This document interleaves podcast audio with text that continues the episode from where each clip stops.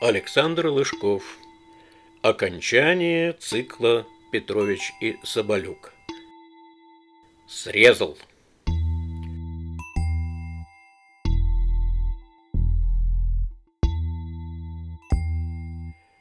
После выпуска из академии пути наши надолго разошлись, и до меня долетали только скудные обрывки информации о моем приятеле – чаще всего через нашего общего товарища Валеру Альбертова, который поддерживал с ним более тесные отношения. Иногда мы перезванивались, а иногда даже встречались на теннисных турнирах. Петрович, как и я, тоже увлекся новым, в ту пору ставшим модным способом перекидывания мяча через сетку, теперь уже с помощью ракетки. Демобилизовался он уже вскоре после окончания академии – а перед этим со скандалом покинул ряды партии. Причем сделал это задолго до поголовной деполитизации вооруженных сил, чем навлек на себя гнев и негодование командования. А в дни противостояния Ельцина и его сторонников с мятежным парламентом даже примкнул к защитникам Белого дома. Можно было бы долго описывать его приключения, которые имели место в пору пребывания его в различных ипостасях, как военных, так и гражданских, а таковых было немало на его пути. Случались среди этих событий и забавные, как это нетрудно предположить, поскольку его незаурядная фигура и харизматичная личность притягивали вещи не только и не столько обычные и рутинные, сколько неординарные и парадоксальные, нормальных людей, обходящие стороной. Чего стоит хотя бы те из них, регулярно повторяющиеся в ходе его деловых визитов в различные города и веси, в результате которых Серега, его охранник и водитель, не раз выигрывал не одну бутылку, а то и целый ящик благородных напитков. Приезжая с ним в какой-нибудь город – он умудрялся разыскать там, откуда он только их откапывал, местного силача и вызывал его на поединок по армрестлингу со своим боссом. «Это тот, который в очках и при галстуке?» – спрашивал снисходительно очередной бугай у Сереги, кивая на Петровича. «Ну, почему бы и нет?» Иногда среди них попадались и настоящие мастера, поэтому непритязательному, не требующему серьезных бюджетных ассигнований на инфраструктуру виду единоборств, а потому широко распространенному в массах. Но, зная скрытую силу Петровича, Серега смело ставил на него и никогда не проигрывал. Петрович привычно злился на своего проныру водителя, видя, как у того глаза горят знакомым азартом, видать, опять отыскал кого-то, но отказать ему не мог. Впрочем, он и сам был не прочь снова проверить свои силы, и каждый раз, одерживая верх над соперником, убеждался в их наличии и исправном состоянии.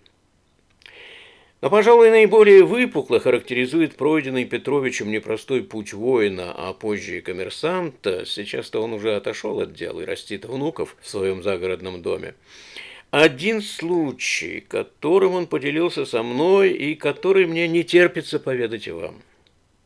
Произошел он в больничной палате, где Петрович проходил какое-то обследование. Богатырское здоровье нашего приятеля к тому времени уже начинало пошаливать и требовало внимания. Компания в палате подобралась разношерстная и на редкость общительная, даже с избытком. Гомон здесь не стихал до самого позднего часа. Каждый мнил себя знатоком в той или иной предметной области человеческих знаний и жаждал чем-либо удивить соседа или, что еще лучше, вразумить его непутевого. А как же – Жизненный опыт за плечами недюжинный, попробуй утаи его и не поделись с сокамерником, как они в шутку называли друг друга. Да и чем тут еще заниматься в промежутках между клизмами и капельницами? Нельзя сказать, что Петрович по натуре человек нелюдимый или вовсе мизантроп, но уж больно коробит его вся эта щедрая россыпь наукообразных рассуждений – и авторитетность мнений, порой и вовсе граничащая с дилетантством. Да и тишины тоже хочется иногда. Поэтому в беседу он включается крайне редко, а временами, сдерживая себя от желания ввязаться в разгоревшийся из-за какой-то ерунды спор и положить ему конец, встает с койки и начинает отжиматься от пола. «Вот ты на сердце при поступлении жаловался», — наставляет его К. «А сам пыхтишь тут на полу, надрываешься. А что тебе за прок от этого? Гляди, не переусердствуй». «Зарядка еще никого инвалидом не сделала», – парирует Петрович, закончив отжимание. «А польза от этого прямая. От долгого лежания на койке мышцы атрофируются, а в том числе и сердечная, и нельзя этого допускать». Ха, много ты знаешь про пользу-то. Врач, что ли?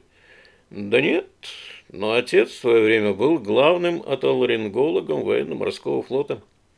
Он мне много дельного и полезного сумел поведать в том числе в плане физиологии и физической активности. Организм в любых обстоятельствах надо поддерживать в тонусе. Это других услышать, это одно дело. А пока на своей шкуре не проверишь, правда не сыщешь. Я вот по себе знаю. Перенапрягся, жди беды. Так что лучше лишний раз поберечься. Сказал бы я ему поберечься. Сдерживает себя Петрович. По себе он знает. Тот-то бледный такой, и живот вон наверное, уже давно обвис. Он садится на койку. Вскипел чайник. К наливает в чашку кипяток, кладет туда пакетик с заваркой и достает из тумбочки пачку сахара. Читает надпись на упаковке. «Русский сахар, рафинат». Качает головой. Эх, сейчас бы тростникового сахарку, коричневого. Говорят, он полезнее. А то пичкают нас вот этим – он вытаскивает из пачки пару кубиков и размешивает их в чашке. А от него, я вам скажу, прямая дорога к диабету. Товарищи принимаются дружно обсуждать достоинства и недостатки разных сортов сахара. Солирует М.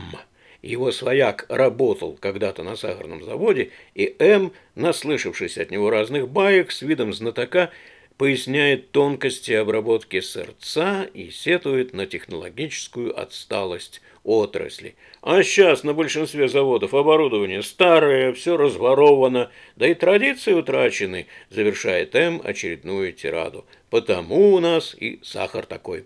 Он тоже кладет себе в стакан несколько белых кубиков и, размешав их, недовольно морщится. Нет, не тот нынче продукт, не тот. М берет еще один кусок и добавляет его в стакан. Одно слово – свекольный. Тростниковый тот слаще и чище, хотя и коричневого цвета. Он даже в рафинированном виде остается таким же, потому что в нем солнца больше. Петрович не выдерживает, да не солнца в нем больше, а мелассы, черной падки. Ею иногда даже специально пропитывают готовый рафинат, чтобы аромат ему придать а рафинированный тростниковый сахар такой же белый, как и свекловичный, и ничуть не слаще. Гранула только крупнее, вот и кажется вкус насыщеннее. А по поводу пользы тростникового, это еще как посмотреть. Ну да, гликемический индекс у него пониже, а вот то, что в нем гораздо больше кальция, микроэлементов и витаминов из группы В, это еще ни о чем не говорит. Во всем нужна мера. Это тебе тоже, наверное, отец рассказывал, ухмыляется М. Ну, когда я сюда этот сахар, Петрович протягивает руку Кам. Тот с недоумением передает ему пачку. Петрович вертит ее в руках. Ну, Знаменский сахарный завод, Тамбовская область, читает он. Так вот, я вам скажу, что катионовые фильтры там регулярно меняются, да и оборудование добротное. Лет пять назад всю линию полностью обновили. «С чего ты взял?» – вскидывает брови М. Когда я был генеральным директором компании «Русский сахар», этот завод в нее входил. И руководит им единственная женщина в отрасли, Петрович называет ее фамилию. В палате тут же становится тихо. Слышно только, как М автоматически продолжает помешивать ложечкой в стакане, кубик уже давно растворился. Петрович берет книгу и удовлетворенно погружается в чтение но долго пребывать в тишине сокамерникам не под силу. Скучно. Из угла раздается голос Р. «Мне жена яблок принесла. Одному, боюсь, не справиться, да и пропадут они. Угощайтесь, коллеги». Первым откликается на предложение М. Он выбирает из россыпи зеленых плодов, протянутых ему на большой тарелке, слегка подрумянившийся экземпляр, и, потерев его привычно рукав, с хрустом вонзается в сочную мякоть. «Семеренко!» – заявляет он авторитетно. «Нет, не похоже», – включается К. «Семеренки полностью зеленые, и у них есть белые подкожные пятна». Блещет он познаниями. «Это скорее кутузовец».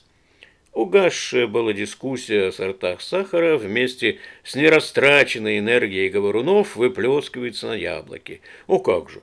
У каждого на даче растет по несколько фруктовых веток, и они все в этом предмете неплохо разбираются. Петрович с досадой косится на них. Опять отвлекают от книги эти знатоки.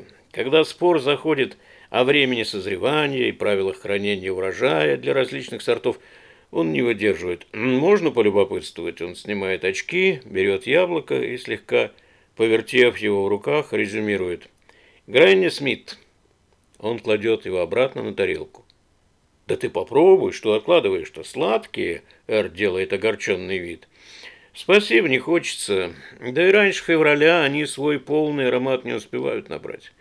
И не портятся вовсе, а хранятся отменно даже при комнатной температуре, желательно в темноте». «Ну, братец, ты загнул в феврале. Да из чего ты взял-то, что это какая-то там Гренни?» Ну, когда я был генеральным директором яблоневых садов компании «Алма Продакшн», которую не так давно разбили в Краснодарском крае, Петрович называет имя француза, ее владельца, мне приходилось принимать решение о выборе наиболее землестойкого сорта, подходящего для тамошнего климата. Так вот, в числе прочих, я этот сорт тоже выбрал, и плоды его смог бы отличить даже на ощупь. Кстати, Битлз записывались на пластмассе фирмы с этим вот самым лейблом – Apple – называется. В этот раз пауза затягивается на более длительный срок, нежели чем в предыдущий. К включает телевизор, Р углубляется в газету, М берет телефон и выходит с ним в коридор. Ну, слава богу. Угомонились. Петрович снова надевает очки. Через полчаса Эр не выдерживает и нарушает тишину. Но это ж надо, как в жизни бывает, он тычет в газету. Здесь вот пишут, что кардиостимулятор, оказывается, изобрели по ошибке. Делали регистратор биения сердца, но что-то там не так спаяли, и прибор стал выдавать импульсы. А они-то и повлияли на сердечный ритм. Эр мечтательно глядит в потолок Сделав паузу, он продолжает. «Я в свое время тоже старался изобрести что-нибудь эдакое. Бывал на работе, придумывал разные штуки, делал рационализаторские предложения, и мне за это еще и приплачивали». Петрович выходит из себя окончательно. «Была бы моя воля, я бы не только не приплачивал, а штрафовал бы таких рационализаторов». У Р отвисает челюсть, кажется, на мгновение он даже утрачивает дар речи. «Петрович, погоди!» – искренне возмущается К, заступаясь за соседа. «А как же научный прогресс?» «Прогрессом должны ученые заниматься, а не работники в цехах и даже не конструкторы. Разве что некоторые особо одаренные. Да где же их нынче сыщешь?» Ну, может, у вас там в колхозах и ученые должны, а на производстве технически грамотный работник тоже может свое слово сказать. Теперь же опомнился Р. Когда я был начальником конструкторского бюро завода связи ВМФ, такие, как вы, с вашего позволения, горе-рационализаторы, только и тормозили этот ваш прогресс. У всех сидящих в комнате от такого поворота событий слегка отвисают челюсти. Петрович продолжает невозмутимо. На выходе эффективность от этих рацух 0,0 а работы целому коллективу на неделю. Из-за одной гайки конструкторам нужно всю документацию переделывать, норма контролю сверять ее со стандартами, а бухгалтерии составлять экономические обоснования. Гнал бы я таких изобретателей, один вред от них. Но никуда не денешься, начальство их поощряет, а те чуть что сразу повсюду вопят, дескать, зажимают инициативу на местах никто больше не находится, что сказать. Ну а точку во всей этой забавной истории ставит спор о причинах аварии на Чернобыльской АЭС, завязавшейся в палате на следующее утро. Обсуждается несколько версий, одна краше и причудливее другой. Когда же речь заходит чуть ли не о диверсии, Петровича снова прорывает. Да все дело в йодной яме и некомпетентности тамошних управленцев. Когда при расхолаживании станции они стали в неправильном темпе, без поэтапной задержки, поднимать стержни, чтобы по просьбе из Киева срочно повысить мощность выработки энергии, накопившийся йод, поглощающий нейтроны вместе с ксеноном, быстро выгорел, и реактор пошел в разнос. И брошенные стержни помочь беде уже не смогли. Все смотрят на Петровича в нерешительности, уже наученные предыдущим опытом, не зная при этом, требовать ли от него дополнительных разъяснений относительно такой осведомленности или поостеречься в своем желании. Не унимается только К. Только не говори, что тебе и с реакторами приходилось иметь дело.